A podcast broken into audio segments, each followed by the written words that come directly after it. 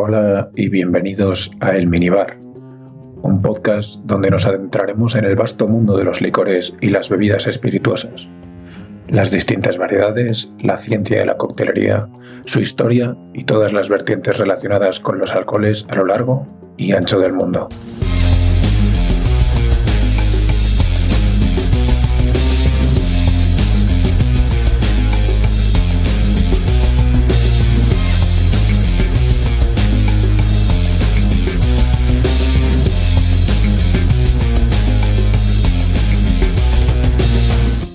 Hoy nos desplazaremos al norte para explorar las características y principios del whisky escocés, o scotch, uno de los más famosos destilados del mundo y sin duda alguna uno de los más consumidos.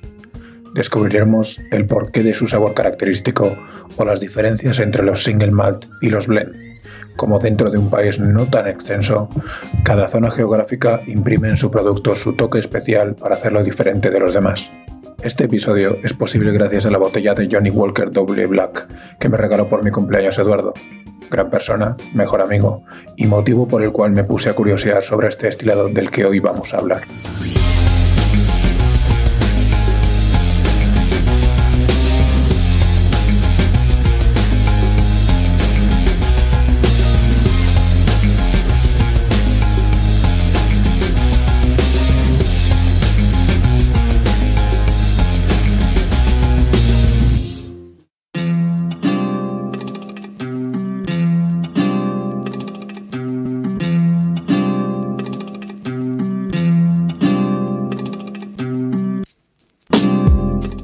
Whisky se ha elaborado en Escocia desde hace siglos y su fabricación ha tenido sus más y sus menos a lo largo de la historia.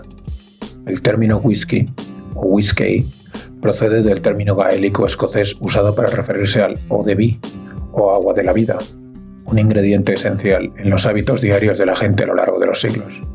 Su popularidad a nivel mundial se disparó en el siglo XIX cuando la industria del whisky escocés instauró la destilación continua como método para la elaboración de su bebida.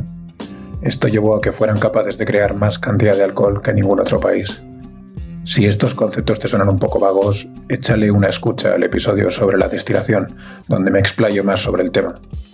Aparte de un método de producción mucho más refinado y eficiente, el whisky escocés también supo sacar ventaja de la ley seca americana la industria abrazó la posibilidad de introducirse mediante el contrabando y algunas tretas que permitían cierta circulación del whisky dentro del país para ganar popularidad durante la prohibición. Una vez la ley fue reprendida, esta popularidad se mantuvo en el país y en el gusto de los americanos.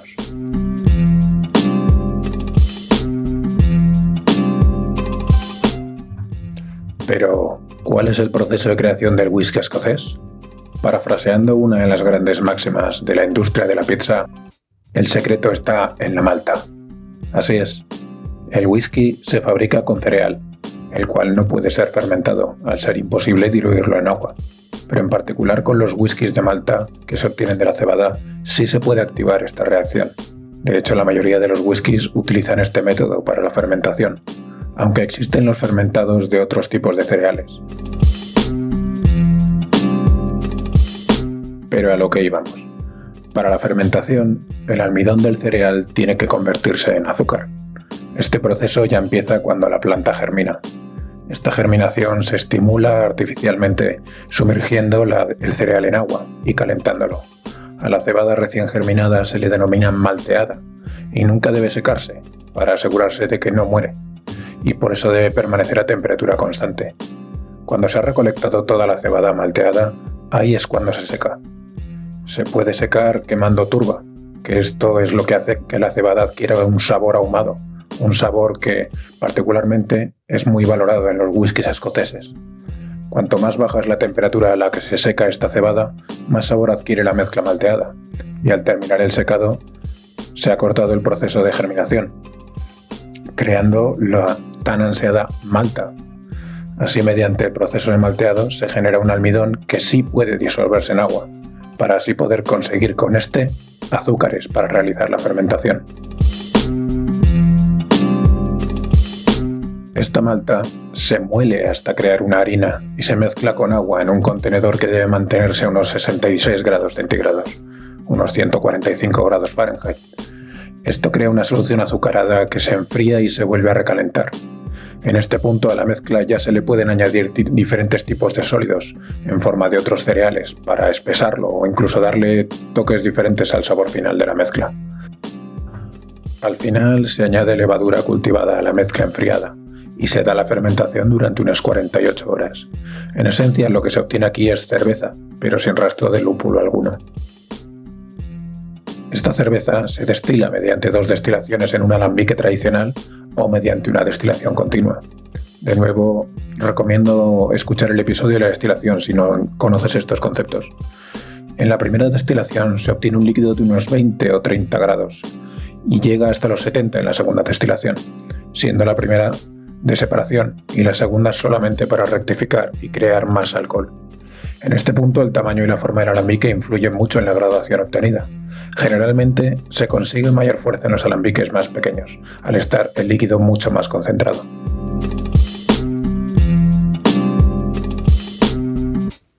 Una vez obtenido el alcohol, este debe ser madurado en barricas de roble. Uno de los requisitos para ser considerado whisky escocés es haber sido madurado durante al menos tres años. Si ha sido madurado durante menos de tres años, no puede ser whisky, o por lo menos no se le puede denominar así. La maduración se suele hacer en barriles que han contenido bourbon, aunque también se utilizan barriles que han contenido algún tipo de sherry. Estos aportan diferentes caracteres a cada whisky. Los barriles de bourbon suelen haber sido carbonizados o quemados, y estos aportan cierto regusto a vainilla, a coco, a cerezas y a diferentes especias. Con respecto a los barriles de sherry, circulan ciertos mitos y habladurías que no son del todo ciertas. Los barriles que se utilizan para el sherry pueden llegar a tener un valor incalculable. Algunos productores guardan barriles desde hace décadas o incluso siglos, por lo que estos, por llamarlos de alguna manera barriles incunables, en ningún momento se relacionan con los adquiridos para el whisky. Lo que a barriles que en contenido de sherry se refiere es que un productor escocés llega a un acuerdo con un productor de sherry para que le llene un barril nuevo con sherry durante dos o tres años. Este se vacía y el sherry resultante es descartado para elaborar brandy o vinagre, y ese barril con los aromas se manda a Escocia. Estos barriles aportan toques a frutos secos, a clavo, cáscara de naranja o incluso pastel.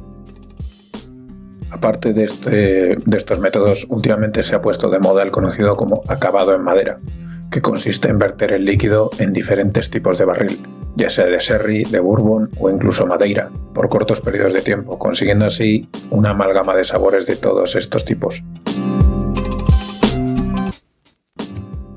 Lo que se debe indicar en la etiqueta de una botella de scotch es la edad del whisky más joven que se ha utilizado en la mezcla, aunque de alguna manera a veces se indica la edad media de todas las partes utilizadas. Por supuesto, debe ser rebajado con agua, normalmente hasta un 40%. El agua debe de ser pura, y en este aspecto las aguas de las lluvias de primavera de Escocia son idóneas. Se añade caramelo para tener consistencia en el color, pero nunca en el sabor. Existen whiskies de mayor graduación que no han pasado por este proceso de rebaja, pero recomiendo beber estos con un poco de agua.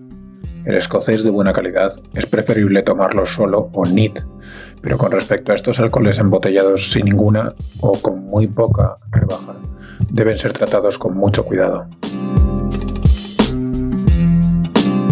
Y así en esencia es como se realiza el whisky escocés. Pero hay muchas variedades y características dentro de la bebida. Estas se deben sobre todo al origen de estos. Escocia tiene diferentes zonas de producción y cada una de ellas aporta su estilo a la hora de reflejarlo en el producto final. Estos estilos son más un reflejo de las tradiciones históricas que de las diferencias en el terreno, aunque este también puede influir en el carácter del producto que queremos conseguir.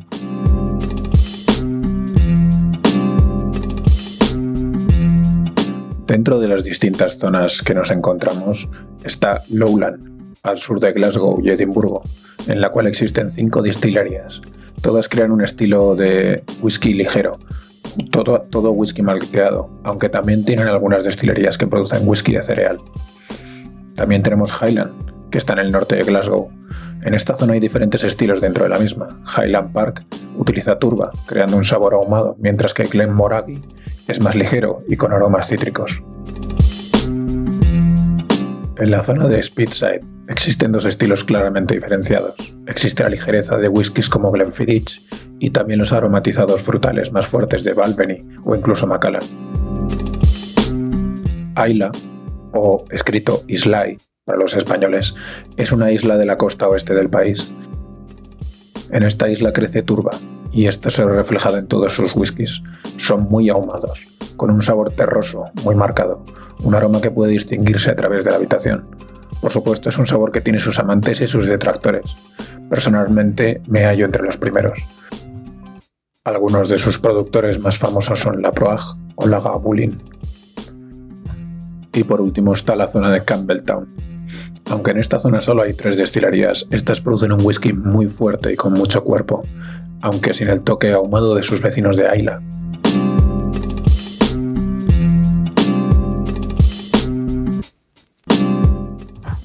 En todas estas destilerías también se producen los single malt o whiskies de Malta, que son un estilo que se ha popularizado como una bebida de mayor calidad, sin fundamento alguno cabe decir, ya que este fenómeno es relativamente nuevo, ya que data apenas de los años 60, pero ha conseguido rivalizar con el coñac como sinónimo de bebida sofisticada.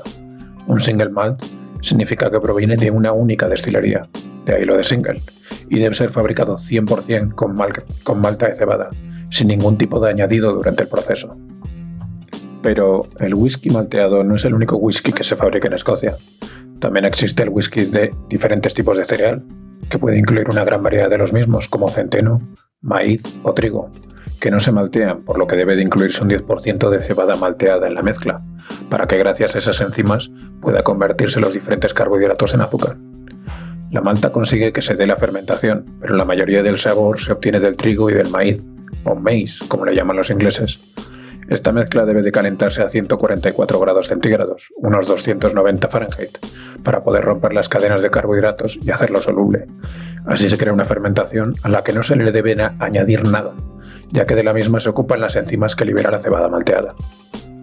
De este tipo de whisky se pueden conseguir grandes cantidades, ya que para este whisky de cereales, por norma se utiliza la destilación en alambique de columna, o destilación continua.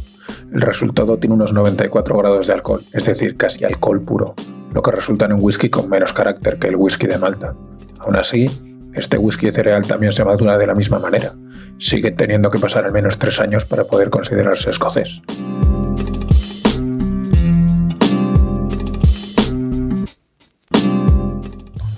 Casi el 95% del whisky escocés, sea de cereales o de malta, es mezclado. Aquí se incluyen las marcas con las que todo el mundo está familiarizado, que van desde las extremadamente baratas y de peor calidad hasta las más lujosas de un mayor grado de calidad. Johnny Walker es un claro ejemplo de esto, abarcando un gran rango de precios en función de la calidad del producto que se busque. La idea de mezclar los diferentes whiskies es la de permitir que las diferentes características de cada tipo de malta o cereal trabajen juntos así como las diferentes destilerías, creando un producto resultante más complejo que la suma de sus partes. Este whisky mezcla o blended tiene, al ser fabricado a tan gran escala, una reputación negativa, haciendo que la gente asuma que es de peor calidad frente a un single malt, ya que este al provenir de un solo tipo de cebada o de una única destilería consigue, consigue cierto tinte de exclusividad. No hay que equivocarse, pensando que al mezclar whiskies es tirar de todo en una botella y luego venderlo. Es bastante más complejo que eso. Cada productor tiene su estilo y si te gusta este estilo puedes volver año tras año a un producto que se mantendrá constante en el tiempo en cuanto a carácter y a calidad. Por lo que quiero aclarar que los mejores whiskies blend no tienen nada que envidiar a sus contrapartes single malt. En este aspecto ya modo introducción, tres productores a destacar serían el propio Johnny Walker, que añade cierta turba en su mezcla creando una ligera sensación ahumada, Chivas, para una sensación más ligera, desde la zona de Speedside, y Cutie Sark, un whisky que curiosamente es incluso más suave y ligero, ya que se creó especialmente después de la abolición de la ley seca en los Estados Unidos, pensado para gente que técnicamente había abandonado el alcohol durante 15 años.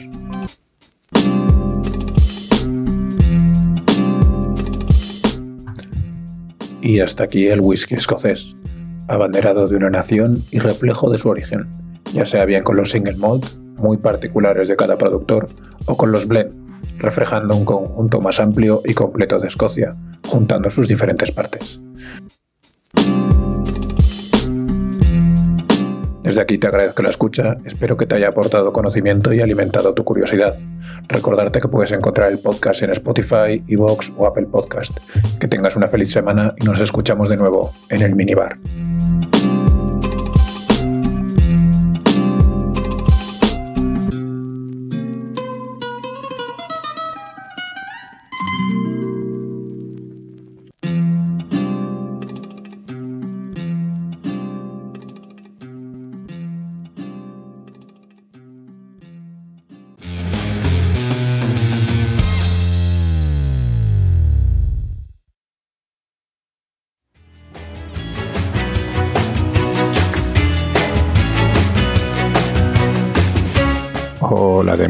Quería agradecerte el haber llegado hasta aquí. Espero hayas disfrutado del episodio y si es así, una gran forma de hacérmelo saber es valorándolo positivamente con una reseña, un me gusta, estrellitas, comentarios, campanillas, cestas de la fruta o cualquier forma que utilice tu podcatcher para valorar. Si no es mucha molestia, también te agradecería que lo compartieses con tus amigos, también con tus enemigos, ¿por qué no? Tu familia o cualquier persona, animal o cosa que creas pueda encontrar interés en lo que hago. Puedes escuchar los episodios directamente en www.podcastelminibar.com y también puedes ponerte en contacto conmigo para ruegos, reclamaciones, preguntas, proposiciones o incluso amenazas en hola.podcastelminibar.com. Quién sabe, incluso puede que me encuentres por alguna red social. Sin más, me despido. Espero tengas una fantástica semana y recuerda, bebe con responsabilidad, pero disfruta como si no hubiese un mañana. Bienvenidos a El Minibar.